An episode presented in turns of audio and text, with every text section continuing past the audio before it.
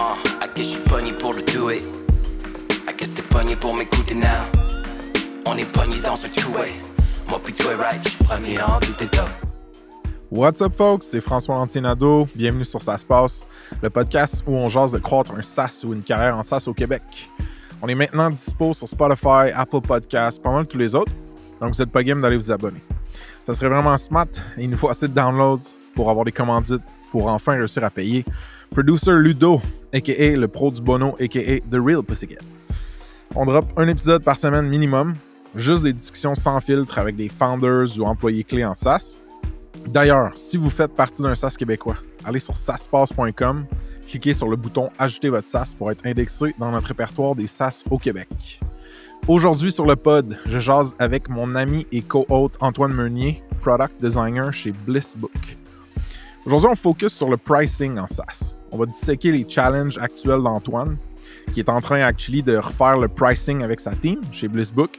On va partager aussi des bons et mauvais coups qu'on a fait euh, côté pricing au courant de nos carrières respectives. Alright, on passe au show. Let's go! C'est sur 10 en plein milieu du mois de mai. Baby, c'est son game, better get out of my way. Say, Hey,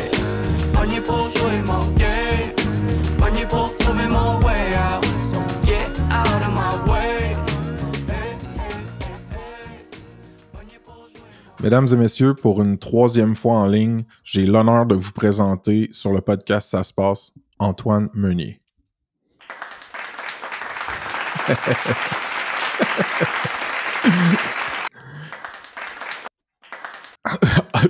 also, vous comprendrez que je viens de découvrir les features dans Riverside qui te permettent d'ajouter des effets sonores.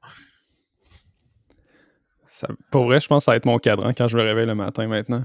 Euh, salut Frank, merci de me recevoir encore. Yes, ça fait plaisir, Euh, mon gars. hey, pour vrai, c'est c'est le genre de truc où on en a parlé, puis euh, j'étais là, tu sais, Frank, ça fait deux mois que je fais du pricing.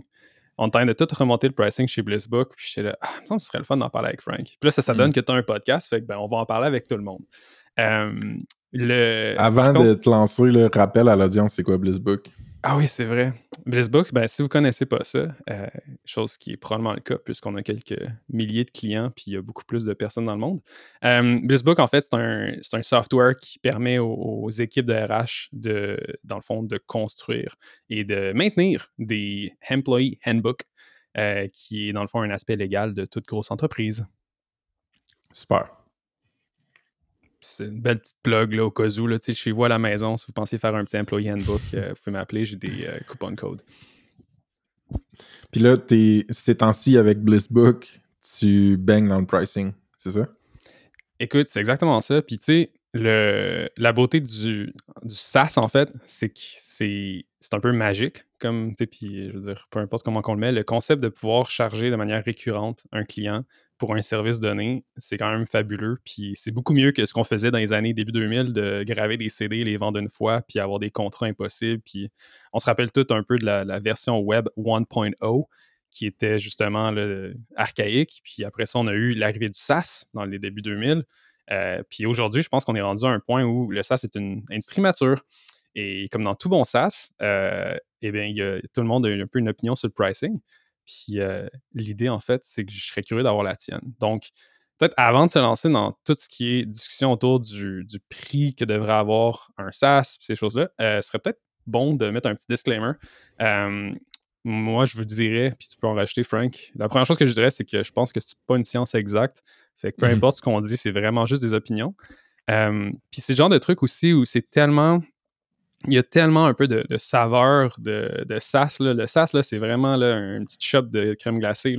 Il y a vraiment tous les modèles possibles. Tu as du B2B, du business to business, tu as du B2C, business to consumer, tu as du monde qui font du product-led growth, tu en as que c'est du enterprise sales. Fait qu'il y a plein de, euh, de façons d'appliquer le pricing, mais généralement, je pense que le truc, en fait, moi, ce que j'ai toujours apprécié, c'est d'approcher le pricing un peu comme la dernière étape d'une stratégie de business, finalement. Euh, fait que finalement, le pricing doit venir appuyer ce que tu offres, doit venir, dans le fond, juste confirmer un peu tout ce qui a été euh, préalablement établi, euh, plutôt que de partir avec un Ouais, j'ai vu que la compétition, ils mettaient leur prix à 50$ par mois, fait qu'on a mis 50$ par mois, euh, Mm. qui est souvent l'erreur. Mais bref, c'est ce sera un peu ça. Je dirais aussi que le pricing, c'est une question de, de feeling des fois, puis que c'est tellement facile de, de juste revenir trois ans après puis dire Ouais, ça a super bien marché, regarde nos graphiques qui montent euh, avec un, un hockey stick puis qui prouvent qu'on avait raison, mais souvent c'est un shot Je pense, dark. Hmm. je pense que c'est un des plus gros leviers en SaaS qui est souvent le moins utilisé. Parce qu'au final, tu as un contrôle total là-dessus. tu sais, À moins que tu aies signé des contrats puis des licences qui sont pendant le- l'exécution d'un contrat, mais de façon générale, c'est toi qui décides. Tu vas aller tweaker ton site web, ton Stripe, et puis that's tu peux changer le pricing vraiment quand tu veux. Euh, c'est quelque chose que on dirait qu'on a comme une notion de permanence qui s'installe dans notre esprit quand on parle de pricing. Ou est-ce que, ah, ben le pricing est seté, il y a de l'argent qui rentre, puis comme nous, on y va juste comme ça. Alors que tu peux être très, très, très dynamique avec comment tu joues avec ton pricing. Puis je pense que de façon générale, ce que je veux aussi que l'audience tire de ça, c'est utilise ça comme outil, tu. Fais pas, euh, fais pas juste trouver un pricing qui est good enough, que tu vois un, un, minimum de fit avec ton marché, avec ton audience, puis set and forget. C'est pas ça le but, je pense. Puis toi, justement, en ce moment, tu es dans, dans la broussaille, dans le terrain de essayer de faire le pricing, l'updater, le pricing avec Blissbook, puis je suis curieux de voir comment ça va. Écoute, euh, je pense que ça va bien, mais c'est. Ben franchement, c'est le genre de projet qu'on pensait que ça allait prendre un mois, puis qui, qui était quasiment un, un afterthought, si on veut, là, qui était un peu une, virgule dans notre liste de, de- de features sur le roadmap. Puis finalement, c'est vraiment plus. ça englobe tellement de choses, le pricing. C'est le sujet qui va toucher le marketing. En fait, qui va partir probablement de, de l'exécutive. Après ça, tu as la gang de marketing qui vont avoir une opinion là-dessus. Tu la gang. Puis, tu sais, je dis la gang de, mais souvent, c'est la même personne. Ou ça va être. euh, dans une petite équipe, ça peut être une personne, mais c'est plein de. Il faut un peu. euh, euh, changer le chapeau puis de prendre chacun des rôles, mais tu sais, d'un point de vue marketing, d'un point de vue vente, d'un point de vue dev, puis d'un point de vue juste product, il y a plein de trucs à prendre en considération. tu sais. Il y a, il y a le fait de, bon, OK, on a une pricing page. Est-ce qu'on veut divulguer toutes nos features à la compétition? Est-ce qu'on est dans une position où c'est avantageux de le faire? Est-ce que on change complètement comment on, on- on, euh, dans le fond, comment on présente notre pricing? Parce que je pense que c'est un peu euh, du raconter une histoire, en fait, du storytelling. Tu sais, Mm, C'est un peu le- la façon de, bon, c'est c'est comme ça que le, le- le client va euh, pouvoir se projeter dans le futur avec ton, ton produit puis se dire, bon, ben, écoute, Blissbook, ça vaut X milliers de dollars par année parce que X, Y, Z, et je mets une valeur sur chaque employé de X. Pour moi, ça vaut 5 dollars par employé par année, par exemple. Euh, puis dans notre cas, le gros challenge qu'on a en ce moment, c'est que euh, le pricing en tant que tel, c'est-à-dire le montant que les, les- les clients payent est raisonnable. Tu sais, c'est pas, tu sais, des fois, euh, puis je pense que euh, présentement, je pense que notre prix est assez, c'est un prix fixe de 7 et 20. Je pense que ça commence à 7 et 20 dollars par employé, puis ça monte ensuite avec du volume pricing. Mais il n'y a pas, c'est un peu un all-inclusive. Il n'y a, pas- y a pas différents plans. Euh, on n'a pas d'add-ons. euh, puis c'est généralement un mix de euh, services, dans le fond, implementation, implementation fees, donc des, des services d'implémentation. Donc, le client va venir, on va faire un- une quote, puis euh, dans le fond, nous, on a une team à l'interne qui va, dans le fond, bâtir, si on veut, le, le- handbook avec le client, puis s'assurer que tout est bien, puis les, les aider dans, dans le rollout, parce que ça reste que c'est un peu, c'est un gros projet, surtout pour les teams de RH, que beaucoup de, de trucs qui sont, sont légaux par rapport à ça. Fait une grosse partie de notre business, en fait, c'est du non-recurring. Puis ensuite, il y a l'aspect SaaS qui embarque. Donc, d'avoir une subscription qui permet euh, à cette compagnie-là d'avoir euh, accès à Blissbook, puis de, de- de faire tout l'aspect compliance, puis d'updater leurs documents.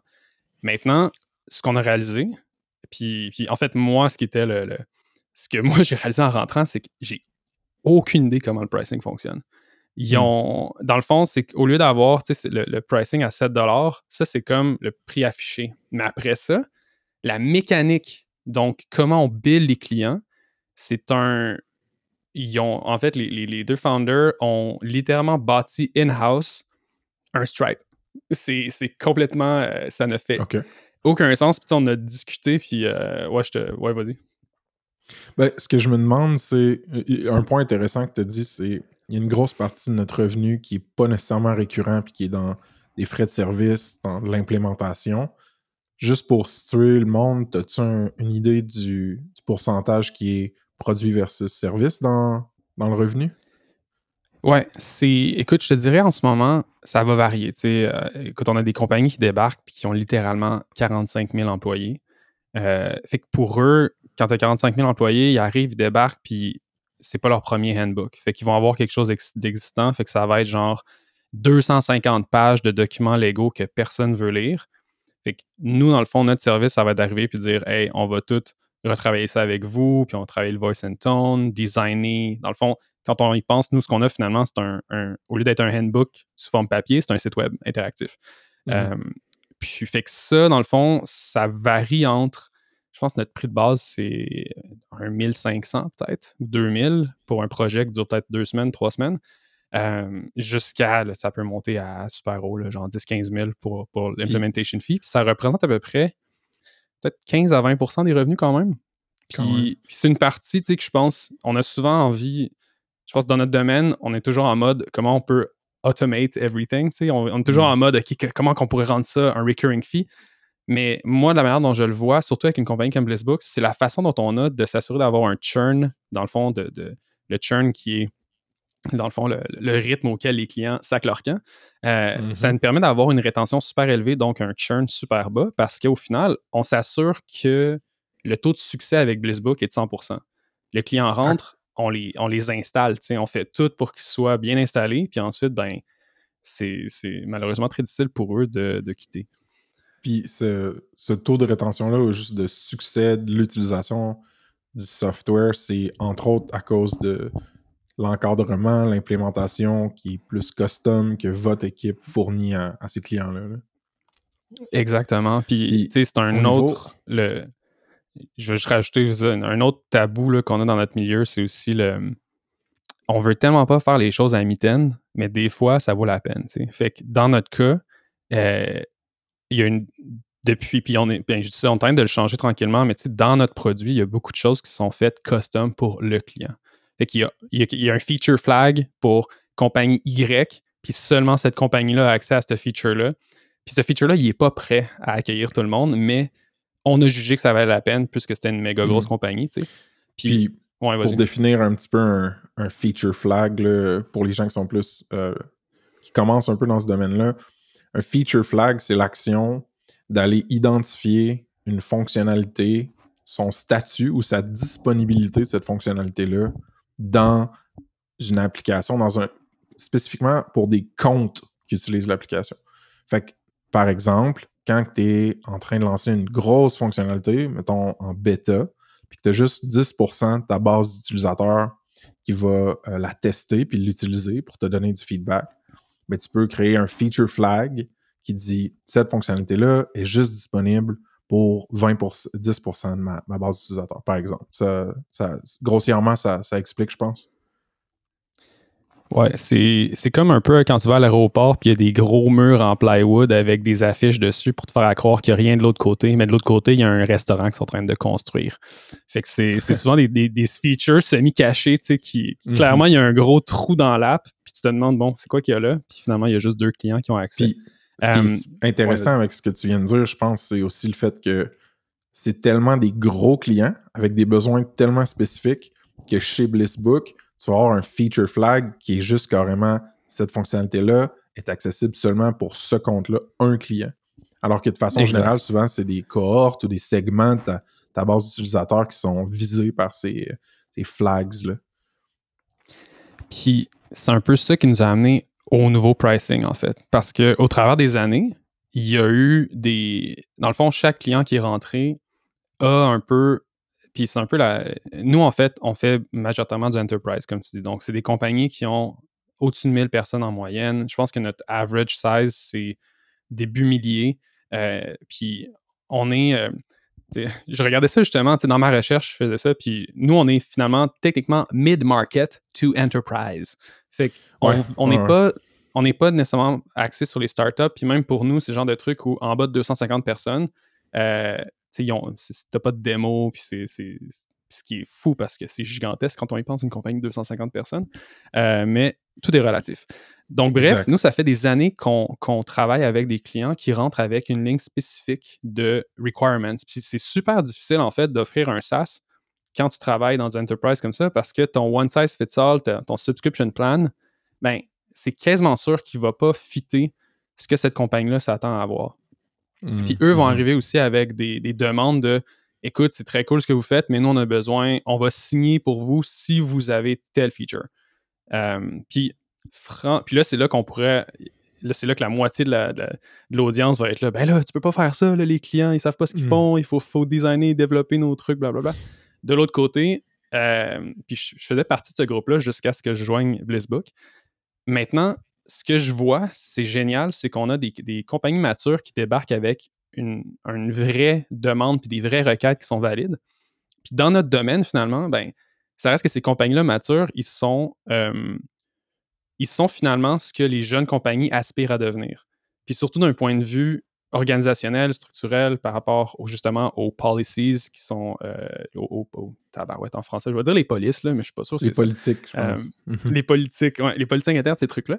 Donc, dans notre cas, c'est un peu comme avoir euh, un, du customer research pendant plusieurs années avec des clients qualifiés qui te permettent de- d'identifier les vrais besoins Mhm. d'une. Dans le fond, les, les vrais besoins des grandes compagnies. Fait que ça, ça nous a permis d'aller chercher plus de gros clients, mais aussi de satisfaire ce que les plus petites entreprises vont avoir besoin dans le futur. Puis c'est là qu'on est rendu aujourd'hui avec le pricing euh, sur lequel on travaille là. C'est OK, comment est-ce qu'on se vire de bord?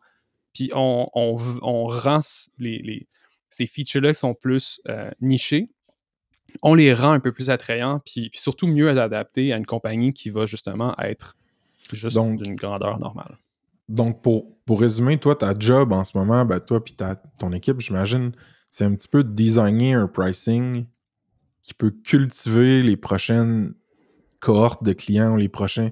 C'est ces entreprises-là qui vont devenir sur votre, votre X, là, de genre, OK, ça, ça devient une grande entreprise. Boom, ils ont besoin de handbook management. Blissbook peut rentrer. Euh, c'est- là, stratégiquement, que tu mettons, dans l'exercice? Écoute, ça, je pense que c'est la prochaine étape. Le Ah, besoin, le, le- Ben, explique-nous. ouais, mais c'est exact. Mais ouais, mais ça, c'est c'est super bien dit, puis c'est exactement l'intention, en fait, ben, que, que moi j'ai puis qu'on a. Là. Mais maintenant, comme dans toute bonne startup, dans deux mois, on va peut-être faire Ouais, finalement, c'était une mauvaise idée. Mais l'idée, c'est d'arriver à ce moment-là. On n'est pas. Je pense pas qu'on est rendu là, puis, puis c'est là que tu vas pouvoir relate. Dans les compagnies bootstrapped, on a souvent un- un- un, euh, une ligne du temps qui est beaucoup plus étirée qu'une qu'une startup avec euh, qui vient Mhm. d'aller chercher son financement puis qui est en train d'engager trois ingénieurs à chaque semaine pendant un an puis qui, qui, qui- sky's the limit. Fait que dans notre cas, on n'est on pas prêt, je te dirais, à, vraiment offrir là, aux petites entreprises notre produit, mais c'est l'objectif. Fait que, en parallèle, ce qu'on fait, c'est qu'on positionne, euh, on continue en fait de cater pour les, les grosses entreprises puis les, les méga entreprises, selon moi. Euh, puis tranquillement, on essaye de, de mettre en place un meilleur, une meilleure expérience, quote unquote, self-serve. Euh, donc, c'est-à-dire un client qui va rentrer, ils vont jamais nous parler, puis ils vont tout faire eux-mêmes, puis ils vont être satisfaits. Euh, Puis présentement, Le- cette expérience-là est un peu rocailleuse. OK. euh, D'où est-ce que la motivation de améliorer ou changer le pricing vient? Y a-t-il des irritants à l'interne au niveau de prédictabilité du, euh, des revenus? Euh, le, split entre services produits était pas assez élevé? C'est, d'où que ça vient? Ouais, c'est c'est excellente question. Puis la réponse, c'est deux choses. Euh, puis je pense que j'ai- je commençais le- le- la longue histoire courte par rapport à ça. C'est la première chose, c'est côté engineering, c'est insoutenable. On a littéralement bâti bon. un, un stripe à l'interne. Ça, ça fait. Puis ça, on- ça vaut la peine de, de développer là-dessus. L'autre aspect, c'est purement business. Euh, parce que ça reste que. Il faut se mettre en contexte. Tu as une compagnie euh, qui est littéralement plus grosse qu'un village normal, donc mettons, 15 000 employés. Mhm. tu as une équipe qui est en place. Puis cette équipe-là, c'est la personne qui va prendre la décision d'être intéressée envers notre service, d'avoir une démo, d'avoir ces trucs-là, va ensuite se revirer puis aller le présenter à son manager, qui va se, présenter, qui va se revirer, le présenter à son manager, qui vont finalement avoir le budget. Puis ensuite, quand ils ont le budget, il y a l'équipe de procurement. Euh, donc, c'est c'est un groupe qui s'occupe principalement de juste Ouais. gérer les, les- les vendors. Euh, donc, finalement, c'est un gros processus. Puis le problème qu'on a, c'est que notre pricing, il est simple, mais compliqué en même temps. Tu sais, la, la- la structure est, est pas optimale parce que non seulement on n'a pas en place les. euh, le, le terme qu'on utilise, c'est les levers, donc les leviers. Les leviers. On n'a pas les leviers en place dans notre système de pricing pour pouvoir ajuster à la hausse ou à la baisse notre pricing facilement Je comprends. puis que ça continue d'avoir une. une, une, euh, que ça continue d'être solide. Tu sais, on a l'air à la limite de pas savoir ce qu'on fait quand on arrive devant une grosse compagnie puis on essaie d'expliquer le pricing parce que ben il n'y a pas de. euh, la structure n'est pas claire. Fait que la première, le premier objectif, c'était OK, il faut avoir une structure claire par rapport au pricing, mais aussi ajouter, euh, ajouter plus de, de viande autour de l'os, d'avoir des features, d'avoir des, des- des- des plans qui sont adaptés à chaque Mhm. type d'entreprise. Ensuite, d'avoir euh, des, add-ons, donc des extras, si on veut, qui peuvent Mhm. être ajoutés. Euh, puis ensuite, fait que d'avoir un peu une carte de, de, de service plutôt qu'avoir un one size fits all. Euh, fait que ça, ça a été Ça, le premier truc. C'est ça. Ça, c'est quelque chose que les, fon- les fondateurs qui écoutent doivent réaliser aussi, c'est que de la, de façon dont tu designes ton pricing, est-ce que tu mets des tiers qui sont avec des forfaits? Est-ce que ces forfaits-là, plan 1, 2, 3, créent une, une histoire de Ah, on va croître en même temps que toi, on va jamais charger plus cher? Est-ce que ces forfaits-là créent une histoire de on identifie le type d'entreprise où, où ces entreprises-là sont rendues, puis on vous met dans un saut qui est forfait 1, forfait 2, forfait 3. Puis, une autre truc qui est un, un niveau de complexité qui est dans, dans ton exercice, c'est la notion de faire affaire avec des grosses enterprises.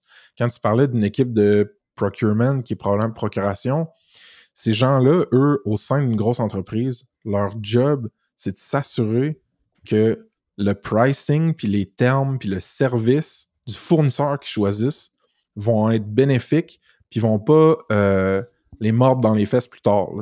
Il faut qu'ils s'assurent que. Donc, eux, à- temps plein, ils valident des fournisseurs comme ça. Fait qu'ils sont curieux, ils sont demandants, ils ont vraiment beaucoup de questions.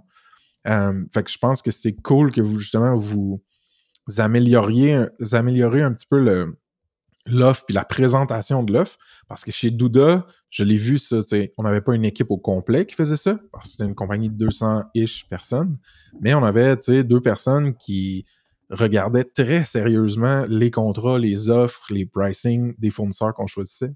Fait que ça, ça amène comme une autre coche de. C'est de la vente, finalement.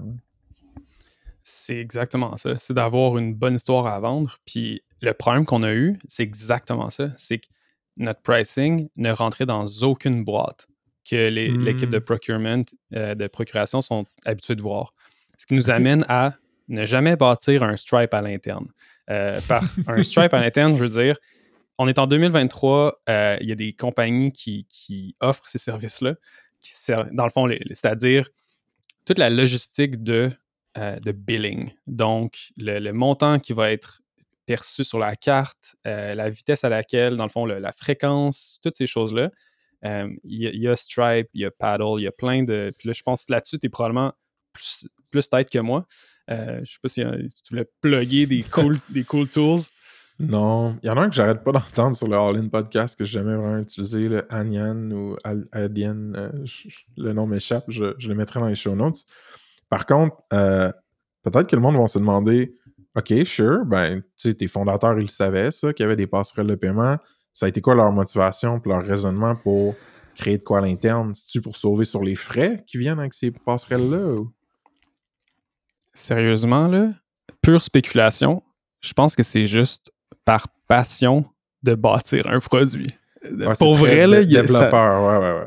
Ah ouais, c'est très dev, là. Puis la, la- façon dont le pricing fonctionne, puis pour vrai, le catalyste, ça a été, tu sais, je suis, puis je pense que les gars étaient au courant que le pricing faisait, était trop compliqué parce que je suis rentré puis j'aurais dit, les gars, je comprends rien. Je ne comprends pas notre pricing. Puis notre pricing, c'est genre, je l'ai relu ce matin, là, je pense qu'on l'explique sur notre euh, help, euh, nos help articles, puis je comprenais pas encore. Euh, c'est une affaire de genre, on, un exemple, t'arrives, Frank, puis Douda est un client potentiel. On va dire que Douda a 200 employés. Donc, Douda arrive avec 200 employés. On, te fait un contrat sur un an. Donc, techniquement, c'est une subscription, c'est un recurring. Euh, puis l'idée, c'est que ça dit OK, vous avez 200 employés, 200 employés, vous pensez en avoir, euh, on va dire 250 à la fin de l'année. Fait que là, il y a un calcul qui se fait de crédit par jour. C'est genre un employé, un crédit à chaque jour pendant cette période-là. Fait que ça va être de forecaster le nombre d'employés que tu vas avoir pendant ton année, d'assigner un crédit, de multiplier par le nombre de jours, puis ensuite, à chaque jour qui passe, on déduit le nombre d'employés qu'il y a dans ta, ta shop, finalement. C'est ça. Puis ça, c'est le genre de Fait dynamique à- un petit peu le difficile à comprendre, tu sais. Puis, puis les gens Ben- qui doivent décider s'ils font affaire avec toi, ça, la- ça ajoute de la complexité, puis c'est nébuleux dans leur tête, fait que c'est de la friction à, à l'adoption. Exact. Puis le pire, le pire truc là-dedans, c'est que c'est impossible de prévoir c'est quand la prochaine fois que tu vas être chargé. C'est quand que ça, le renouvellement, la date de renouvellement est donc flexible. Ce qui est la pire chose quand toi, ta job, c'est de faire les budgets pour ta compagnie. Exact. Tu sais pas si ton vendor Blissbook va être chargé en décembre ou en janvier de l'année suivante. Fait que bref, c'est. Mais le problème là-dedans, c'est que le pricing, euh, bien que très compliqué puis impossible à comprendre, c'est honnêtement le, le pricing le plus précis et fair que j'ai vu ever. Parce que dans le fond, l'idée, c'est que si toutefois ta compagnie a rapetisse ou, tu, tu- ou elle arrête de croître ou peu importe, ben, t'es pas chargé ou tu payes pas plus. Fait que finalement, euh, dans, certains cas, ton, ton plan annuel, ben, peut-être qu'il va durer une année et demie, par exemple. Ou à l'inverse, si ta compagnie accroît hyper rapidement, tu consommes plus de crédit, ben finalement, il va durer 10 mois ou 11 mois. Puis c'est ce genre de volatilité-là qui est l'ennemi d'un contrat de vente. Là. Euh, fait que ça a été ça le, le gros problème. C'est que ça ne, c'est, beaucoup trop. Le fait que ça fait 5 minutes, j'essaie de te l'expliquer, ça, c'est le plus gros red flag que tu Mm. peux pas avoir. Mhm. Puis Non, mais c'est le- super, super intéressant. Je me demande. Je me demande. euh, Tu sais, au départ du pod, tu disais. euh, souvent, il y a, les founders ou des, des décideurs en entreprise SaaS qui vont genre aller voir la compétition, faire un markup, un discount en bas de leur prix ou se positionner un peu en haut puis dire ah, ou juste copier, tu sais. Fait que je me demande comment toi tu fais tes recherches puis comment la, quel genre de data tu fais sortir pour soutenir des, des hypothèses ou des changements de pricing. Tu, je, sais- je sais que tu es, quand même un geek des, euh, des feuilles euh, Excel, Google Sheet, tout ça. tu sais, es-tu en train de jouer là-dedans avec de la data interne? Est-ce que tu t'éduques beaucoup, beaucoup aussi de facteurs externes comme la compétition ou même des études de marché? On dirait que c'est- tellement un gros projet dans ma tête que je ne sais pas par où tu commences. Écoute, j'ai été chanceux là-dessus. Euh, Tom, notre CEO, avait déjà commencé là-dessus. Fait que lui, en fait, il a monté, euh, dans le fond, une méga spreadsheet. Puis, tu sais, c'était- le genre de truc. Moi, je suis rentré à la V6, on peut dire, de, de son pricing. Là. Fait qu'on peut imaginer, c'est une spreadsheet là, qui a genre 50 petits onglets. Puis Ouais, moi, j'étais rendu à l'onglet où le pricing commence à faire du sens, mais le, le- le challenge, en fait, ça a été de, euh, de break down un peu les, les, euh, les chapitres, si on veut, de ce qu'on offre, parce que ça reste Ok. que on a une offre qui est tellement complète, euh, puis on a, tu sais, puis pour revenir dans le fond sur les compétiteurs, on a, on a un pseudo-compétiteur, mais, mais tu sais, c'est- toujours, en tout cas, bref, c'est pas un compétiteur qui, qui va nous permettre de s'améliorer, si on veut. Tu sais, des fois, tu as une saine compétition entre deux entreprises où il y a, une, il y a une genre une petite compétition. Les deux essayent Mhm. toujours de, de s'améliorer pour battre l'autre, puis ça finit qu'après cinq ans, le client gagne parce que les deux produits sont excellents. Dans notre cas, on n'a pas, ce- on a- on n'a pas la chance d'avoir ce compétiteur-là. Le compétiteur qu'on a, c'est un peu. euh, cas, je vois. Sans, sans trash talk, c'est pas super impressionnant, puis c'est décevant Ouais. parce qu'il y a beaucoup, on perd des clients qui vont aller avec eux, puis tu sais, des clients encore là enterprise. Fait que on se rappelle qu'enterprise, c'est le genre de truc où le client va voir ton produit finalement trois mois après avoir signé. tu sais. Fait que c'est une question de Mhm. vendre, puis de marketing, puis de, de- de- d'un peu de, de quote-unquote talk shit, euh, puis d'essayer de convaincre quelqu'un. Fait que ça, c'est, c'est dommage quand on perd des clients qui vont avec ce compétiteur-là. Mais en général, on évolue un peu seul dans notre milieu parce qu'on n'est pas nécessairement des. euh, sans être trop euh, spécifique dans notre industrie, en gros, tu as des super grosses compagnies qui vont tout couvrir. Tu des compagnies de payroll, par exemple, qui vont avoir euh, tout ton, ton, ton management de ressources humaines va se faire avec un produit qui va avoir un million de différents features, dont un qui ressemble un peu au nôtre. Je comprends. Mais nous, bon, en fait, c'est beaucoup plus compliqué. Euh, pas compliqué, mais plus complet. Fait que ça vient, euh, ça vient chercher un autre type d'entreprise, blablabla. Mais ce qui est intéressant là-dedans, c'est que pour avoir, pour monter le pricing, euh, ça a été un mix de un peu regarder ce qui s'est passé par le passé. Puis un peu, la première chose que j'ai faite, en fait, c'est que je suis allé relire nos contrats. Fait que les contrats qu'on a avec les grosses compagnies pour voir, en fait, qu'est-ce qui est négocié à ce niveau-là. Parce qu'au final, ce qu'on a besoin, en fait, le but du pricing pour demain matin, le, le- le but, euh, le, pressing issue, c'est il faut que Tom, notre CEO, qui est aussi le, vendeur, mais qui ait des, des, des munitions, si on veut. Donc, qu'il puisse avoir des conversations. Puis, c'est toujours une négociation de toute façon. Fait que nous, ce qu'on veut, c'est qu'il puisse arriver, qu'il puisse avoir un- une table ou un PDF où on a une page de, pricing qui soit claire, qui démontre, ben, un, qu'on est sérieux, mais qui démontre aussi tout le, qui permette à une grosse entreprise de pouvoir se projeter avec Blissbook, tant au niveau pricing, mais aussi au niveau service, qui voit, OK, nous, on a besoin de tel, tel tiers. Euh, on se voit dans le futur que peut-être qu'on va avoir besoin de, par exemple, nos services de compliance qui sont dans un autre Mhm. plan. OK. Puis, puis là, est-ce que vous. J'imagine qu'en regardant les contrats du passé, tu peux aussi faire un- une association avec lesquels de ces clients-là ont été les plus satisfaits, sont restés le plus longtemps, ont eu une valeur moyenne par client la plus élevée. Ça te donne du, ju- du, ju- du jus un peu là, à l'interne. Mais puis là, c'est- cette livrable-là un peu de d'outiller ton CEO, ton vendeur qui peut arriver puis dire voici notre pricing. Puis là, comme dans n'importe quel deal qui est avec des grosses compagnies, il y a un paquet de requêtes ou de demandes spécifiques. Donc là, tu tournes en mode négociation avec cette équipe un peu de procuration-là dont on parlait plus tôt. Euh, fait que là, cette livrable-là, de l'équiper avec de l'info, puis juste des, un peu des branches de OK, si la personne me dit ça, ben, je peux aller dans tel type de tiers de prix, tout ça. Êtes-vous sur le bord de livrer ça? Tu sais, t'en es où, là? En fait, c'est ça qui est cool, c'est que ça, on l'a déjà livré, si on veut. Fait que maintenant, dans le fond, on a mis en place ce, système-là, si on veut. Puis par système, je veux vraiment dire un fancy spreadsheet euh, qui permet, dans le fond, à Tom d'avoir une d'avoir justement cette art de décision-là, là, si on veut. Je, art de décision ne semble pas être un bon terme, mais ça me- on va l'adopter. Euh, fait que l'idée, c'est qu'en ce moment, chaque fois qu'il y a un, un client plus enterprise qui rentre, la, conversa- la conversation commence, ça va aller avec ce nouveau pricing-là. Puis là, on est en train, en fait, là, on l'a rentré dans l'app, encore là, sous un feature flag. Donc, si un client rentre, puis c'est un client qui est enterprise, ils vont voir une, diver- une face. une ils verront une version Mhm. différente de l'application euh, bon. qui va, en fait, refléter cette nouvelle, euh, Puis, ce nouveau pricing-là. est-ce que le, le travail plus de refactoring ou de- d'amélioration de changement sur le système de billing, de, de chargement interne, est-ce que ça, c'est en cours, ça s'en vient? J'imagine qu'il y a de la, de la dette technique d'impliquer. Vous aussi, vous devez évaluer est-ce que j'utilise une solution externe, une passerelle de paiement comme Stripe? Ça, vous en êtes où avec ça, mettons? Écoute, on est. Ça, c'est le genre de truc, j'aurais aimé te dire qu'on est au début. Malheureusement, on est vraiment loin. Puis, euh, Mhm. c'est des trucs comme ça où, euh, personnellement, mon, mon petit beef personnel, c'est que je suis arrivé trop tard, puis il y avait déjà. euh, il y avait déjà, en fait, choisi la, la- la plateforme qu'on utiliserait, qui s'appelle ChargeBee. Euh, Ouais, puis- ok. nos, tu sais, pour s'en chier dessus, ben, c'est très limitant. Puis personnellement, j'aurais pas fait ce choix-là. Maintenant, on travaille avec, mais l'idée, en fait, fait c'est pour justement le de.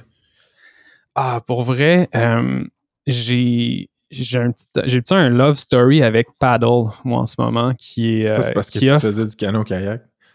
Ouais, je trouvais ça Ah, tellement cool qu'une mon compagnie. Attends, sors les claps. Ah, je suis passé quick sur le producing game.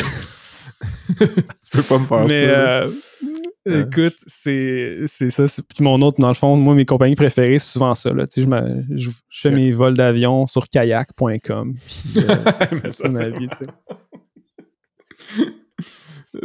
euh, non, sérieusement, c'est le, le challenge il est là pour vrai. C'est c'est 100% une, une game de technical debt.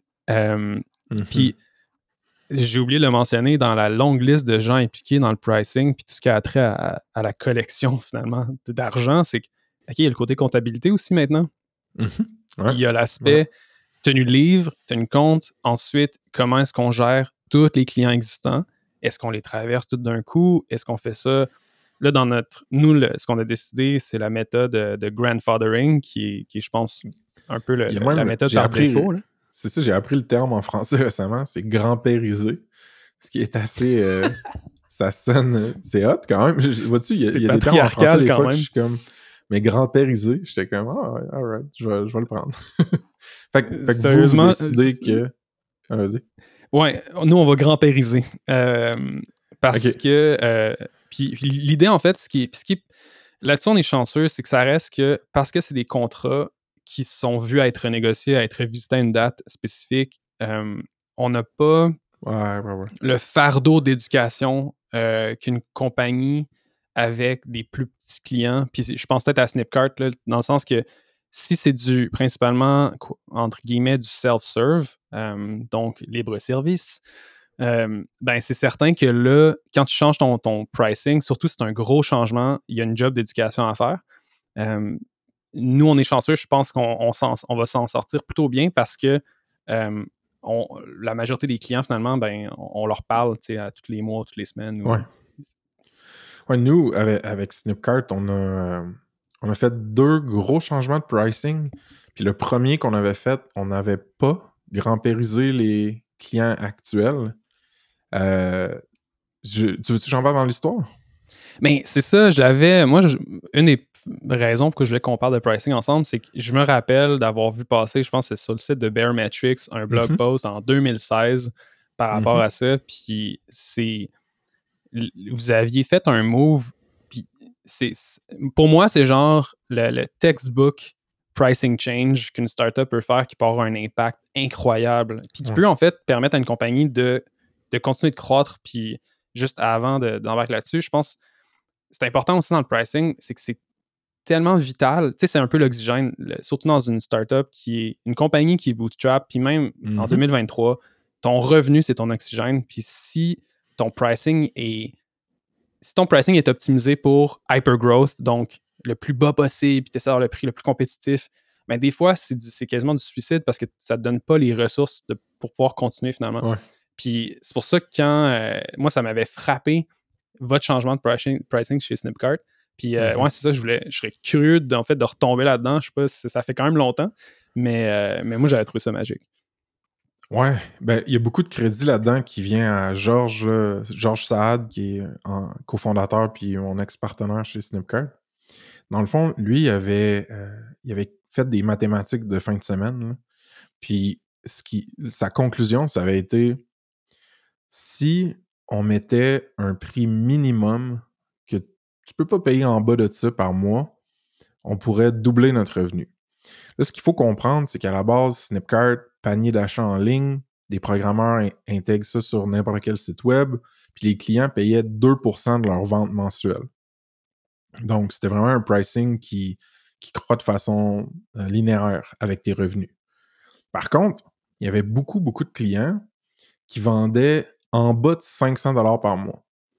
500 dollars par mois à 2%, ça représentait euh, 10, 10 dollars US. Donc, ce que Georges suggérait, c'est de mettre un frais minimum de 10 dollars US. C'est-à-dire qu'en bas de 500 dollars par mois de vente, tu payes juste un flat fee qu'on appelle de 10 dollars US. Dès que tu es en haut de 500 dollars de vente par mois, tu payes 2% Euh, donc, Charles puis moi, au départ, on était contre. Euh, surtout, justement, qu'on ne voulait pas grand-périser les, les utilisateurs actuels. C'était un changement qui était rétroactif. N'importe qui qui était client allait maintenant euh, avoir ce pricing-là sans, sans rien à dire là-dessus. Fait que moi, euh, l'angoisse, un petit peu des communications publiques autour de ça, puis du, peut-être du, clash ou du, retour négatif qu'on aurait pu avoir, ça, m'angoissait tout ça. Euh, genre, j'étais foncièrement convaincu de ses maths.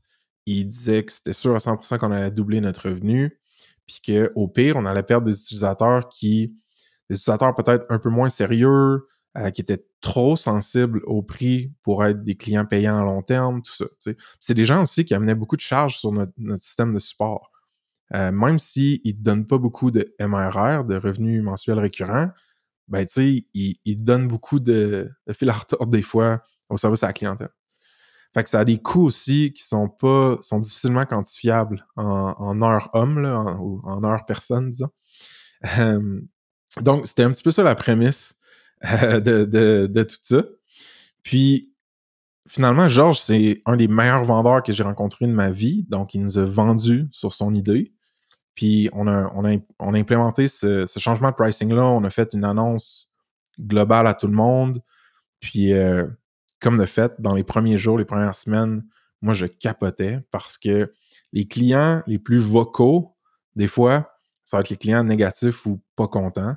Alors là, c'est tous ces gens-là qui soit faisaient un tweet, souvent, souvent, qui nous écrivaient par courriel sur le support. Puis moi, j'arrêtais pas de dire à Georges, pire décision ever, je te l'avais dit, on n'aurait pas dû faire ça. Je, je répondais de façon super polie et constructive à tout le monde. J'utilisais beaucoup le contexte de on est une petite startup, bootstrap, il faut qu'on amortisse nos coûts d'opération, d'infrastructure, tout ça. Euh, fait je te dirais que fast forward là, dans le temps, on a sur quelques mois, on a perdu environ la moitié de notre base d'utilisateurs euh, chez Snipcart. Puis ça, ça peut sembler dramatique puis épeurant, mais par contre, en contrepartie, on a triplé le revenu mensuel qu'on faisait avec tous des clients qui sont restés plus pour le long terme. Donc, au final, ça, ça a été une, euh, gageure, disons, qui a, vraiment beaucoup, beaucoup payé. L'affaire avec ce type de gageure-là, c'est que c'est assez atomique. Vu que tu le fais pas de façon grand-périsée, tout le monde est concerné, tes milliers d'utilisateurs, one shot, boum, ça change leur pricing. Ils reçoivent le courriel, sur le site web, c'est plus pareil. Dans, dans, la, fenêtre de billing, dans leur application, c'est plus pareil. Fait que si tu plantes royalement, ça peut peut-être avoir un impact plus grand sur ta business. Par contre, vois-tu, dans ce cas-ci, ça a été, euh, ça a accéléré notre, chemin vers la profitabilité, puis devenir une compagnie à part entière, tout ça. Fait que c'était super intéressant pour moi de voir ça, C'est en effet tellement une histoire de malade. Euh, c'est vraiment cool parce que il y a un gros. Ça, je me rappelais pas de ce bout-là, le bout que vous avez été underwater pendant quelques mois, si on veut. Donc, le, la perte de clients, en gros, vous avez eu un signal extrêmement négatif pour ensuite réaliser que c'était le- probablement la meilleure décision que vous avez prise ever. Ouais. La question que j'ai pour toi, c'est c'était quoi le day-to-day? Tu sais, je veux dire, à tous les jours, on regarde nos petits dashboards, on a tout le monde, on a nos, nos petits endroits où on va pour regarder si notre business va bien. Ouais. Toi, tu vas là, tu réalises que c'est en train de piquer du nez, là, genre, de manière incroyable. Mhm. C'est quoi la conversation que tu as avec Georges? Comment. C'était-tu tellement un gros investissement que ça aurait été un gros es- investissement de revert? C'est ça qui vous a empêché? Ou il y avait encore un- une, une- une forte. euh, tu sais, un genre de gut feeling de non, non, c'est la Mm. bonne décision, puis il faut continuer? Tu sais, à cette époque-là, moi, j'étais vraiment la tête puis les mains dans le marketing au complet. Euh, j'étais plus junior aussi, donc j'étais moins proche des, chiffres. C'est plus Georges qui était dans, dans les dashboards, dans les finances, dans les, les métriques. Donc, j'opérais beaucoup sur la confiance que j'avais en Georges. C'est-à-dire que lui, moi, on les voyait, les clients partir parce qu'ils passaient par le support, tout ça. Euh, on, le voyait aussi juste dans notre base de données. Mais Georges, lui, pour avoir son feedback loop, il avait besoin d'un mois qui passe pour voir comment qu'on allait charger. Donc lui, pendant la période tampon du mois qui passe, il nous disait, il nous rassurait, il nous disait, regardez, on va voir les résultats bientôt, vous allez voir, ça va bien marcher. C'est ça qui est intéressant, vu que c'était une, une application assez atomique puis automatique de tout ça, c'est que tu le sais rapidement si ça fonctionne ou pas. Parce que là, ton cycle de chargement, ton cycle de billing termine. Là, tu vois, OK, oui, j'ai perdu quelques revenus, mais à ce âge, j'ai tous ces minimums de 10$-là qui rentrent, qui ne rentraient pas avant. Puis là, tu vois, oui, ta base d'utilisateurs descend, mais à chaque mois, tu vois aussi ton revenu, comment il, il augmente. Fait qu'à ce niveau-là, ça a été pas trop stressant pendant pas trop longtemps, mettons. C'est. Il y a un autre aspect qui est super intéressant par rapport à ça, puis euh, personnellement, j'appelle ça filter at the door.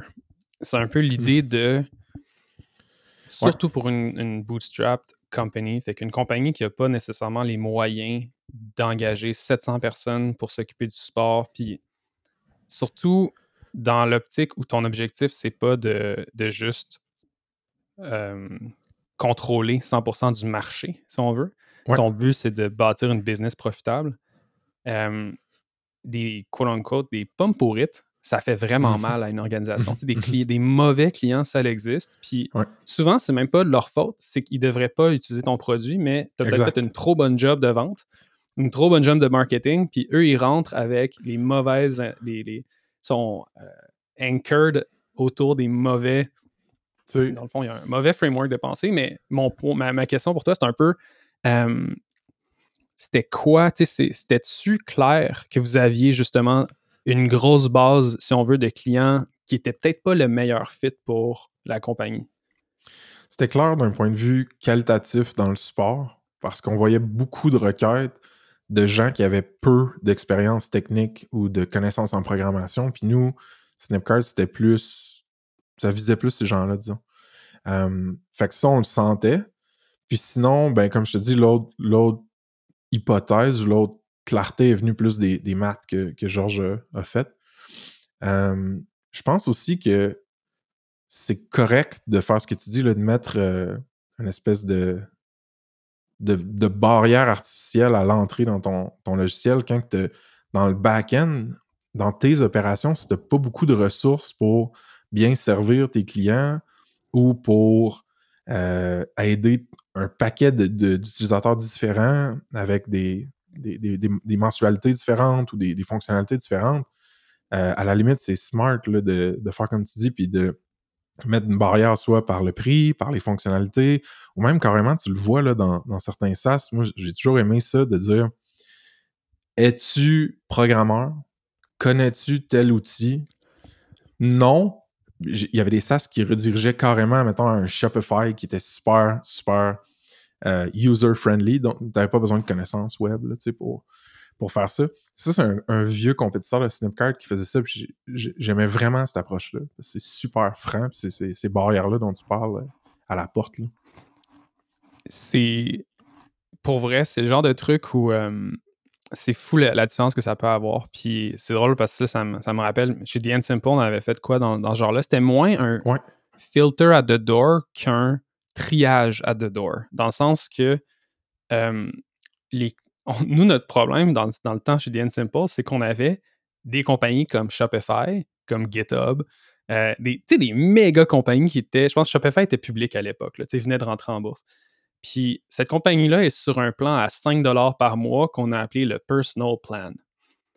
Puis tu as Ouais, une ouais, ouais. team chez Shopify qui, qui finalement l'utilise. Puis la réalité, en fait, d'un produit comme The End Simple, qui est un peu comme Snipcart est un developer tool, c'est que justement, un développeur se fait un compte chez The End Simple. Puis finalement, ça finit juste que toute l'équipe embarque, mais c'est resté, le, le- le- si on veut, un compte personnel qui a juste grandi. Ouais. Puis ça avait On été, là, fait. nous, on, ouais, on l'a tout fait, puis c'était même fait, pas... euh, c'était drôle parce que on avait on n'avait pas non plus en place les... Si on veut, le, le- le- genre de trajectoire qui te permet de croître à l'intérieur du produit chez The End Simple. Donc, que tu sois sur le personal plan, le professional plan ou le business plan, qui était quasiment un ordre de magnitude plus cher, c'était quasiment c'était 5 piastres, 25 puis 250 par mois. OK. Ben, la différence, c'était principalement t'es rentré quand puis t'es rentré comment. Parce qu'une fois que t'es Mm. rendu, les features, t'es voyais pas, puis, puis tu sais, on se rappelle, c'est du DNS, donc c'est la chose la moins sexy au monde, c'est la plomberie du web, si on veut. Ouais. Euh, puis nous, ce qu'on avait fait, c'est qu'on s'était rendu compte, euh, en fait, moi, je, encore là dans les spreadsheets, je regardais, puis j'étais là, bon, ça n'a pas de bon sens. C'est toute une question de comment on les prime, si on veut, en rentrant. Donc, c'est quoi l'histoire qu'on leur raconte, c'est quoi les questions qu'on leur pose? Fait qu'on avait introduit, dans le fond, une, dans le fond, juste une étape au sign-up dans, dans le onboarding qui était, un peu comme tu disais, t'es qui toi? Puis c'était d'un côté, I'm a hobbyist.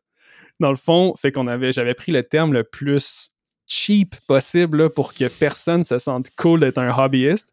Puis de l'autre côté, c'est genre, I'm a professional ou genre startup. Fait que d'un côté, en fait, c'était littéralement, je m'appelle Gaëtan de Sorel, puis je suis tout seul dans mon sol, puis je fais, je fais un, un site web pour mon neveu.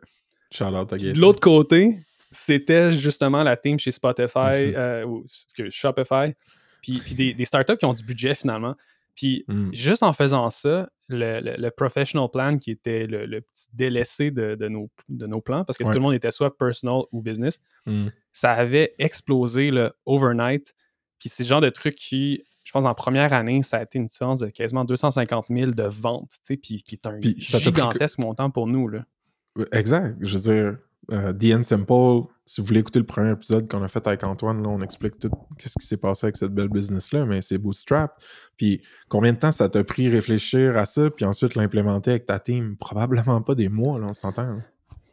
Le plus long, sérieusement, ça a été. euh, Un, puis c'est c'est cool que tu l'aies mentionné, c'est le, le moment que Georges vous a pitché à l'interne un changement de prix. Le plus dur par rapport au pricing, puis pour le vivre en ce moment même avec à l'interne chez Blissbook, c'est C'est sensible. faut que la team buy into it. Il faut, faut être Ouais. capable de convaincre l'équipe que c'est un bon move. Puis, ben franchement, c'est un, c'est un guess. C'est un, un gut feeling de hey, on essaye dessus. Fait que ce que j'avais fait, c'est que j'avais travaillé avec le, le- dans le fond, le- le- avec Sébastien, qui, est notre, qui, était le, qui est encore le développeur slash head of design. Puis on avait juste monté les views finalement. Fait qu'on l'avait monté, on l'avait buildé, je pense, dans une, dans une branche, puis on l'avait on le roulait en dev. Fait que, on- on- je le montrais au gars. Je tu sais, check, on rajoute ça, c'est juste un triage, on perdra personne.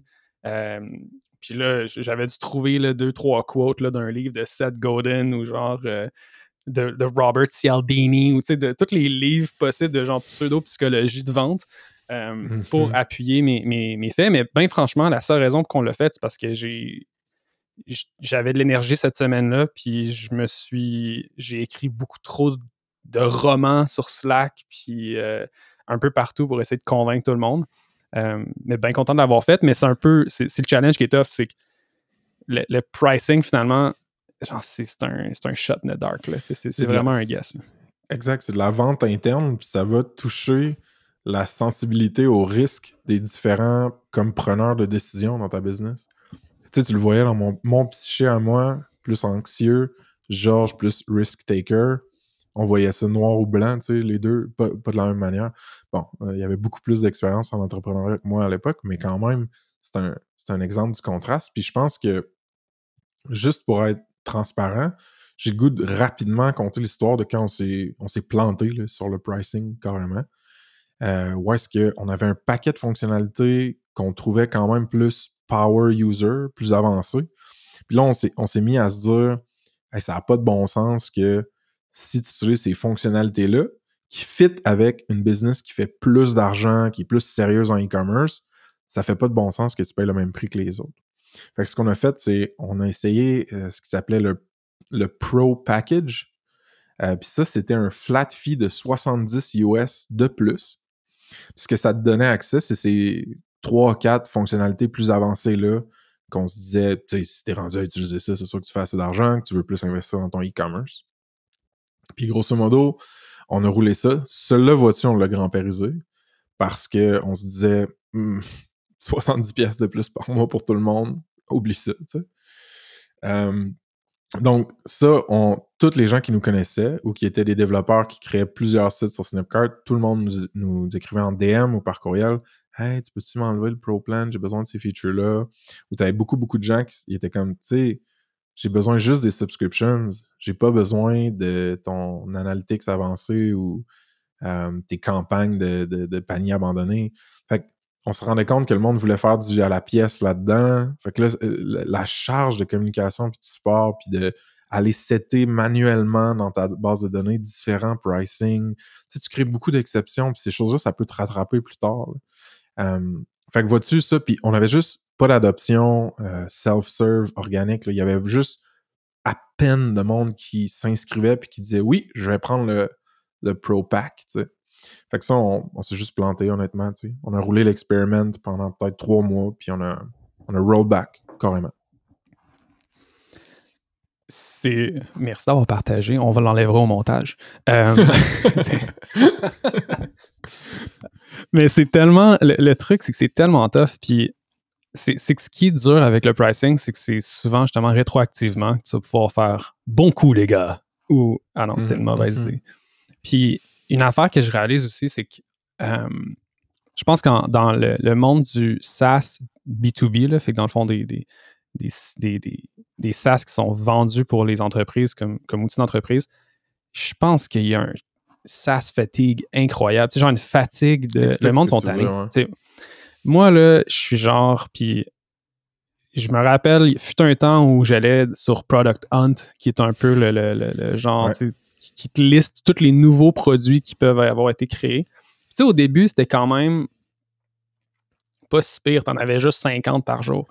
Tu sais, mais c'est Ouais. fou comment il y a tellement de- d'options. Puis on arrive à un point où euh, je pense qu'il y a une première partie, c'est qu'on vieillit, fait que probablement je deviens juste un monsieur. Donc en devenant un monsieur, j'aime mes petites pantoufles, fait que Mhm, des- mhm. j'utilise encore un tool de notes qui s'appelle Bear. Ça fait 10 ans que je l'utilise, puis je trouve ça malade. Je les paye 3 piastres par année, puis c'est parfait.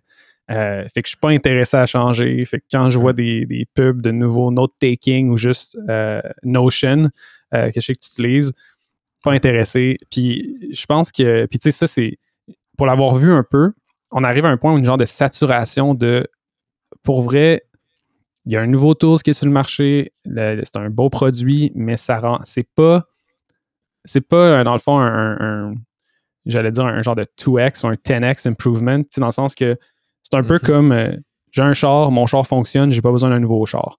Sais, oui, ta voiture Mhm. neuve est géniale, mais je n'ai pas besoin. Puis c'est un peu un truc que je me demandais si toi tu le vois aussi ça, parce qu'il y a, je pense, deux niveaux à ça. Il y a le côté business, mais il y a aussi le côté individuel, c'est dans le fond dans le B2C. Mhm. On a un peu moins parlé aujourd'hui, mais qui est encore plus difficile, selon moi, de pricer pour des clients qui ne sont pas des entreprises, mais qui sont monsieur, madame, tout le monde avec ouais. les consommateurs avec une liste de, de- de- qui ont déjà plein de, de, subscriptions, genre Netflix, Crave, euh, Prime, puis qui en veulent pas une de plus. Ouais.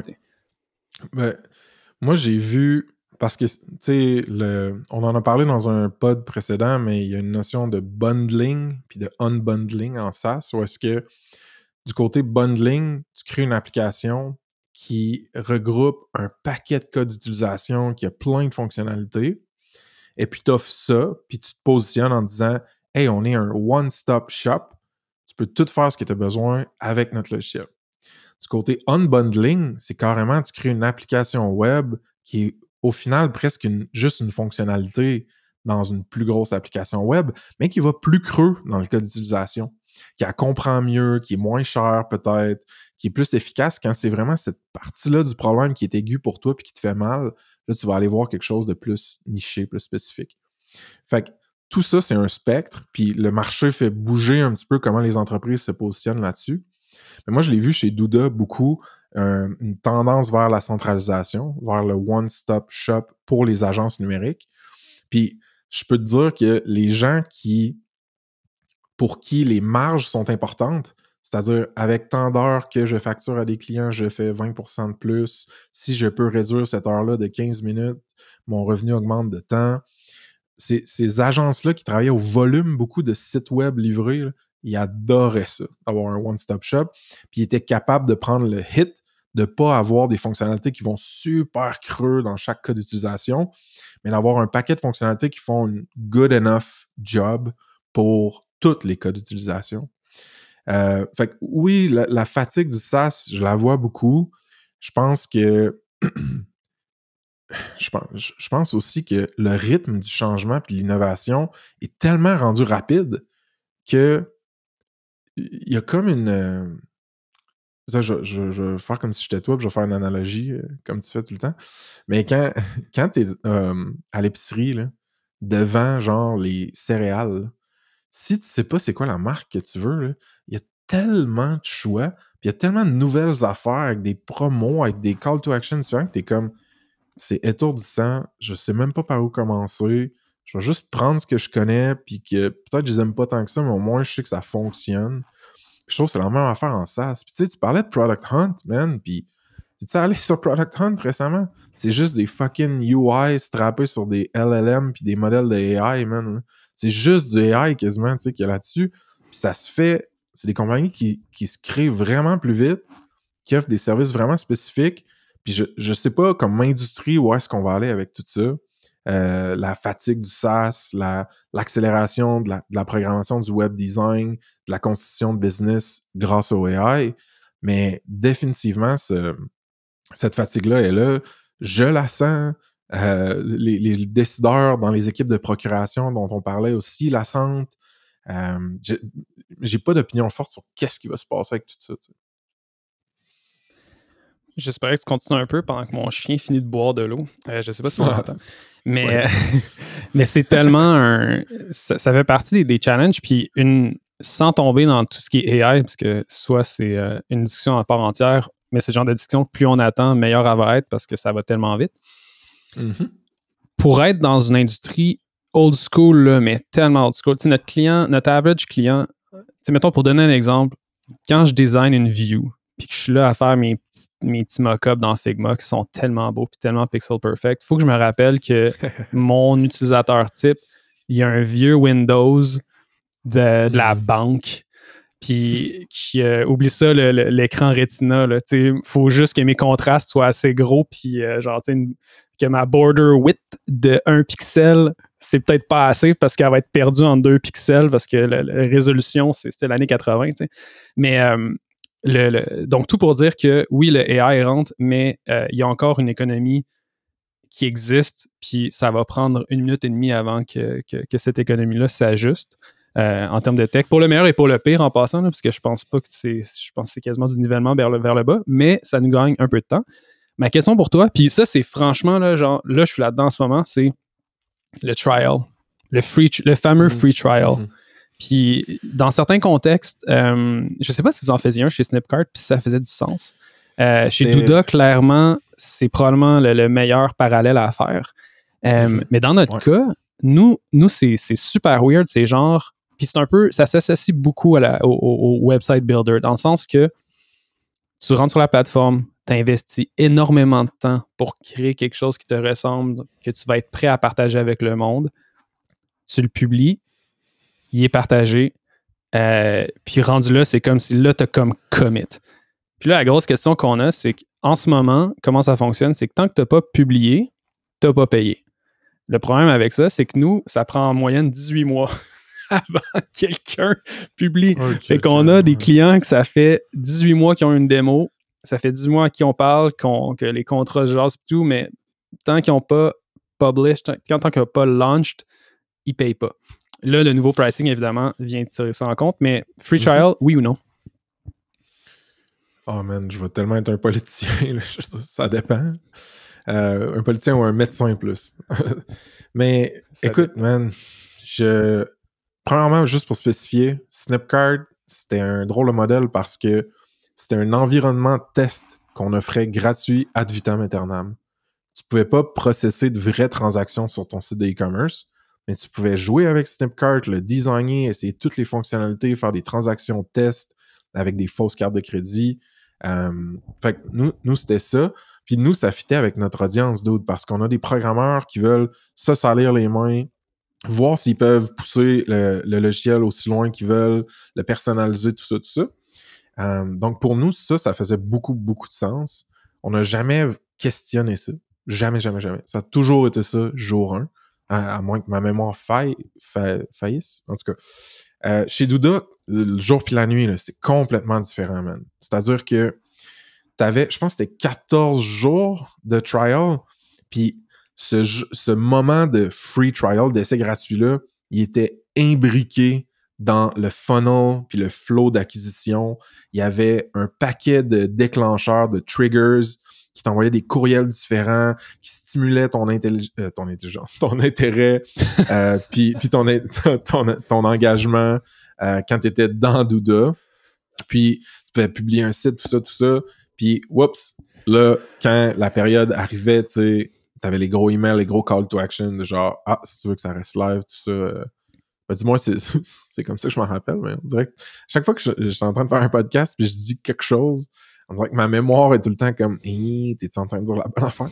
Mais whatever. Fait que, euh, puis pour, pour eux, ça faisait du sens parce que c'est des agences qui, des agences sérieuses qui vendent des sites web Alors, s'ils peuvent l'utiliser gratuitement, sont capables de whip up un site web assez rapidement. Ils vont avoir joué avec les templates, avec le UI, l'interface utilisateur, tout ça. Fait qu'ils savent si ça fait du sens en 14 jours. Tu comprends? Fait que la, la- la réponse poche que j'ai de mon expérience, c'est ça dépend de c'est quoi ton profil type d'utilisateur. C'est quand est-ce que cette personne-là va voir la valeur puis être capable de la vouloir, cette valeur-là, vraiment vite. Euh, ouais, c'est comme ça que je répondrais vite. C'est super intéressant parce que tu viens d'énoncer un point que j'avais complètement oublié dans ma propre démarche. Oh, C'est-à-dire, euh, ben pas oublié, mais tu viens de mettre le point sur, je pense, l'aspect le plus important du free trial. Le free trial, encore là, ça revient au point que le, le pricing, c'est la dernière chose dans la ligne complète. Euh, dans le cas de Douda, votre free trial fait partie du onboarding. Puis il est designé pour faire partie du onboarding. Puis par onboarding, on Mhm, veut dire, il y a une équipe que leur job, c'est de s'assurer que les personnes qui rentrent aient une expérience incroyable, qui, Mhm. qui testent certaines, qui tranquillement rentrent de plus en plus dans le produit. tu sais. Euh, la bonne vieille analogie de rentrer à la maison pour euh, offrir, dans le fond, c'est un peu comme un, un maître d'hôtel, si on veut, ou un maître de dé qui rentre puis qui, euh, qui s'assure que le, que le client finalement a son petit verre d'eau, ensuite que le client a vu le menu, que le client est content, que, que Mhm. dans le fond, que toute l'atmosphère est là. Mais Euh, puis je réalise, je l'ai pas, moi, ça. Nous, on a, tu sais, j'ai- on a rien en place. Moi, ce que j'ai, c'est un. En fait, nous, comment Mhm. ça fonctionne généralement, c'est que les grosses compagnies vont faire une démo, mais après ça, tu sais, je veux dire, on est en train de mettre en place HubSpot, qui est un, un des gros CRM, un, un Ouais, CRM pour manager, en fait, ces, ces expériences-là. Fait que pour te dire à quel point on n'a pas cette, cette plateforme-là en place, puis je pense qu'on n'a pas le, le, le person power, pour ne pas dire le manpower, Ouais. on n'a pas le, on n'a pas la, la, le- le- le- la capacité à l'interne, je pense, de d'offrir un- une belle expérience onboarding tant que ça. Puis hmm, moi, ce que ça me dit, c'est Huh, shit. Clairement, en, présentement, en regardant comment j'aurais mettre en place un free trial, il faut que je prenne en considération que le timing, j'aurai pas la chance de contrôler la, la narrative ou de contrôler le- le- cette ligne du temps-là comme vous le faisiez avec une équipe de, de customer success puis de, d'onboarding. Juste pour spécifier aussi, chez Douda, tu as deux types de clients. T'en as qui sont vraiment self-serve. Ils trouvent euh, le logiciel via une, publicité sur Google, les, médias sociaux, peu importe. Clique là-dessus, découvre ça, l'utilise, tombe dans le free trial, puis vont à travers le flow dont je parlais tout à l'heure. Par contre, tu as un paquet de clients enterprise, c'est mid-market et enterprise. Ces gros clients-là, euh, c'est une expérience totalement différente. c'est des sandbox qui vont être ouvertes puis envoyées. Tu vas avoir des account executives, des account managers qui, qui accompagnent ces gros clients-là à travers la découverte du, logiciel, puis qui font des démos, puis qui font le pont avec notre équipe d'engineering quand ils ont besoin de fonctionnalités custom, tout ça. tu. Fait juste pour être clear, le, free trial dont je parlais chez Douda, c'est vraiment pour les clients qui, en mode SaaS plus automatique, le self-serve, qui, qui, qui s'inscrivent eux-mêmes puis qui n'ont pas trop besoin de se faire prendre par la main. Effectivement, qui est tellement un. euh, c'est tellement compliqué le pricing. C'est qu'il y a tellement de, de, de, de, petites sous-jacentes intéressantes comme celle-là, par exemple.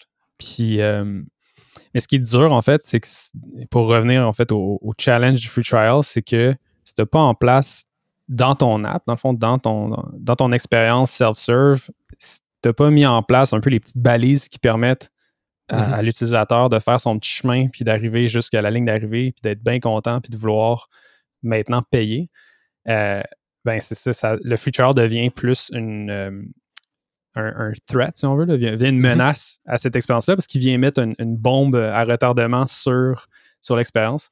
Euh, puis à l'inverse, ça peut être une bonne chose, puis ça permet justement, ben, comme on sait, l'objectif du trial, c'est d'un peu d'accélérer les choses, puis de mettre justement une, une date butoir à laquelle, ben, branche-toi, tu sais. Mhm, Euh, mhm. Fait que bref, ouais. C'est toute qu'une. C'est toute qu'une. qu'un monstre, je pense, le pricing. Au, au final, tu sais, tu t'en parlais aussi dans nos notes, puis tu disais faut que tu vois ça comme une expérimentation constante. C'est pas. C'est pas quelque chose qui doit être set and forget. C'est pas quelque chose qui doit être à chaque trois mois. C'est. Écoute, Douda, il tweakait religieusement le pricing. Il expérimentait là, agressivement, puis ça m'a toujours impressionné, ça. Puis il faisait des beaucoup, beaucoup de segments de tests. C'est-à-dire que ils ont tellement une grosse base d'utilisateurs, et c'est des millions de sites, un million de plus de sites qui roulent sur Douda, tu sais. Euh, Oh! Siri a ouvert pendant que je parlais. Super! ouais, fait que, dans le fond, euh, Douda, il, il, il- allait cibler, mettons, euh, juste une campagne marketing agressive qui faisait rentrer des nouveaux clients. Il leur frontait un autre pricing complètement différent. Et après ça, il allait euh, corroborer un petit peu avec une autre expérimentation du genre, présenter ça à l'équipe, aux, aux preneurs de décision. Boum! Puis rapidement après, tu avais un, un changement sur le pricing at large. Puis là, les communautés Facebook de Douda et autres choses réagissaient. Fait que je pense vraiment que les maîtres du SaaS tirent sur ce levier-là de façon intelligente, puis souvent. Euh, moi, j'aime beaucoup la notion de grand périsé. Euh, je pense que c'est très, très respectueux du, lien de confiance que tu as construit au moment où la relation d'affaires commence avec ton utilisateur. Bon, on l'a pas fait chez Snipcard. On était quand même early. Ça a payé beaucoup, beaucoup pour nous. Puis à la limite, je suis pas mal sûr qu'il y a plein d'utilisateurs qui ont churn, qui ont cancellé à ce moment-là, qui ont été mieux servis ailleurs parce qu'il n'y avait pas un fit entre leur profil puis notre, notre tool, tu sais. Euh, ouais. C'est super intéressant parce que. Puis je pense que Douda est un excellent exemple de une machine bien huilée, pour utiliser un anglicisme. Je- Ça dit ça en français, ça? non, je l'ai jamais dit en français. Mais bref, c'est super intéressant de voir la machine euh, derrière le- le- le- ce qui va dans le pricing. Puis il faut se rappeler qu'on fait du software. tu sais. On fait là, littéralement du vent. Puis on vend du vent. Puis on, souvent, ce qu'on a, c'est du value-based pricing. Fait qu'on se dit, bon, OK, s'ils n'utilisent pas mon service, ça va leur prendre 50 heures de plus, ça, ça a tel coût. Puis là, on va monter un petit, un petit, calcul, un petit calcul rapide de bon, s'ils utilisent mon, ma plateforme, ce client-là va sauver l'équivalent de 5000 par année. Mhm. Euh, donc, bon, ben moi, je pourrais le vendre pour 500. Fait que cette personne-là va avoir, dans le fond, diminué ses coûts. le- le- de- tu sais, ça va être un 10x improvement, si on veut. Puis, cette recherche-là de trouver la- le bon pricing, c'est tellement un art puis tellement compliqué parce que contrairement à, je veux dire, n'importe quel objet que vous avez devant vos yeux, là, je regarde principalement le petit micro que j'ai dans les mains euh, et dans ma bouche par moment. Tu sais, ce micro-là, il a- il- le prix final du micro est déjà beaucoup plus rationnel que le prix de Riverside, qui est le, le- le software qu'on utilise en ce moment pour enregistrer le podcast. Mhm. Fait que la question, c'est que Riverside coûte combien, puis c'est combien que ça vaut. Puis en fait, Riverside, c'est un excellent exemple parce que nous, on fait un podcast en ce moment. Tu viens de lancer, donc tu n'as pas les 50 millions de downloads que Tim Ferriss a, par exemple. Fait que là, la question, c'est que si. Pas encore. Fait que si Tim Ferriss utilise Riverside, est-ce qu'il devrait payer le même montant que toi? Puis comment est-ce que ça fonctionne? Puis je pense qu'un des gros euh, challenges qu'on a dans le SaaS, c'est on, on- on- simplifie beaucoup, je trouve, le, le pricing. Puis Ouais. pour essayer d'avoir une histoire facile à raconter, mais c'est difficile parce que c'est tout des Ben, petits snowflakes. Ouais, mais euh, oui, une histoire facile Non? à raconter, dude, mais aussi un système de billing facile à gérer, une comptabilité facile à gérer, tu sais, c'est. C'est quoi tes. À quel point tu es sophistiqué sur ta gestion à l'interne de ton pricing, puis ça aussi, je pense, ça influe. C'est pas pour rien là, que plusieurs startups euh, de solopreneurs euh, ou de petites équipes bootstrap, c'est genre un pricing dead simple, puis c'est ça, puis ça bouge pas parce que c'est sont capables de le prédire, puis de le comprendre, puis de le gérer. Tantôt, tu parlais de valeur, là, puis tu sais, tu faisais un genre de calcul fictif de Alright, euh, en utilisant mon software, la personne sauve 5000$, je peux le vendre facilement 500$, puis le, présenter comme ça, compter cette histoire-là. La vérité aussi, d'autres, c'est qu'il y a tellement de facteurs qui influent sur la perception de valeur. Où est-ce que la personne est dans le rôle décisionnel dans la compagnie? Est-ce qu'elle a peur de présenter des coûts à quelqu'un qui est comme au-dessus d'elle? Euh, est-ce que son point de référence, c'est un tool gratuit qui a jamais rien coûté? Puis oui, il règle mal le problème, mais il a jamais rien coûté. Puis là, tu arrives à 500$. pièces. Est-ce que son point de référence, c'est euh, un outil qui est top of mind dans l'esprit de tout le monde, genre Shopify quand tu parles du e-commerce? Ça, je l'ai vécu, là, genre, je sais pas combien de fois, tu sais. Fait que tous ces facteurs-là qui influent comment la personne perçoit la valeur qui t'arrive, c'est vraiment tough à comprendre. Puis pour, faire quelque chose qui, touche ou qui, respecte tous ces multifacteurs-là, c'est super complexe. Ça revient à, la bon, bon vieille adage, je pense, de parler avec tes clients, parler avec tes clients potentiels, puis essayer de tracer des similarités entre les profils, puis des histoires qui vont résonner avec un maximum de personnes. Sérieux, je pense que c'est. C'était le mot de la fin. C'est vraiment bien dit. Puis c'est exactement ça. Le... C'est. Le, le, le- puis, puis pour essayer de pile on puis avoir le dernier mot parce que je veux vraiment être la dernière personne qui parle aujourd'hui. Non, mais franchement, c'est, ça reste une question de être flexible puis de, de, de comprendre qu'au final, comme tu dis, c'est une question de perception aussi. Euh, puis j'espère que.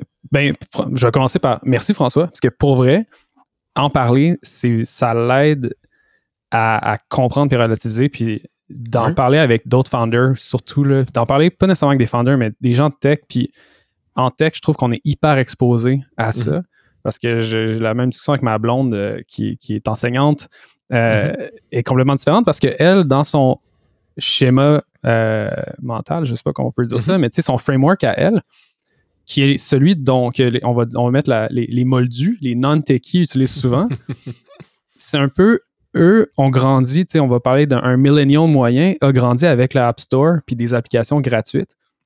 Mhm. Puis aucune, puis nous, on est les gars ou la, la gang derrière qui ont construit ces applications-là, qui- puis qui ont essayé de bâtir ça. Mais comme, il faut payer ces gens-là. Fait qu'une application gratuite, c'est un truc qui, moi, m'a toujours fait complètement capoter. Puis je suis le premier à vouloir payer pour mes apps, mais je suis le seul. Euh, mais tu regardes, c'est ça, de l'autre côté, tu as beaucoup de gens pour qui, ben non, non, c'est correct. Euh, Spotify, je ne vais pas payer pour ça. là. Pourquoi je paierais pour ça? Euh, ensuite, euh, toutes les, les apps possibles, puis surtout des, des applications qui sont un peu single use. Euh, tu sais, exemple, mon application de, de- de météo. Bon, j'ai une application de météo qui me coûte 50 par année, mais elle me permet d'aller en Wow. ski au bon moment, elle me permet d'aller faire de la voile au bon moment, ces trucs-là. Ah, mais ok, ouais, ouais, ça fait du sens. ça. tu sais, tu comprends ce que je veux dire? Mais pour, pour moi, c'est naturel, mais je réalise que euh, pour beaucoup de gens, payer pour du, du- du numérique, pour du software, c'est quelque chose qui, qui va contre nature, contre notre gré à la limite. Euh, Puis ça, c'est un challenge pour la gang qui font du B2C, du consumer. ouais. C'est super tough. Puis je me considère chanceux d'être dans le B2B justement pour ça. Ouais. Euh, ce que je suggère pour la suite, Dude, ça serait, dans le fond, il y, a- des côtés plus tactiques qu'on n'a pas encore abordés sur le pricing, qu'on pourra, on pourra se refaire un rendez-vous comme ça, puis y aller, puis donner des exemples concrets. Je sais que toi, au niveau design, euh, UX, tu as beaucoup de, crans que moi, j'ai pas. Puis là, tu vas être en train de travailler la page de pricing sur Blissbook, comment le pricing est présenté puis communiqué dans l'application, dans l'interface. Moi, de mon côté, je suis en train de travailler sur du pricing pour des modèles de revenus de ça se passe. Fait que je pourrais t'expri- t'exprimer et t'expliquer un petit peu mon, ma logique, puis tu me challenges là-dessus. Fait qu'on pourrait faire un dive plus tactique puis technique dans le pricing avec des vrais exemples. Ce serait vraiment cool, je pense. Sérieux, ce serait très sympathique. Un part 2 tactique. Ouais. Tactique Moi, ça me va. pricing. Alright, bro, on se laisse là-dessus, puis euh, on se voit très, très, très sûrement euh, en vrai euh, après, avant que ce podcast-là sorte, dans le fond. Mais bon, Euh, on va regarder la surprise. Yes. En espérant que ce soit plus grand que je pense. Alright. Cheers, dude. Ciao. You sold your soul. C'est gratis pour le downloader. Trop de hits, savent même plus ce qu'elle pied danse. Mississippi dans le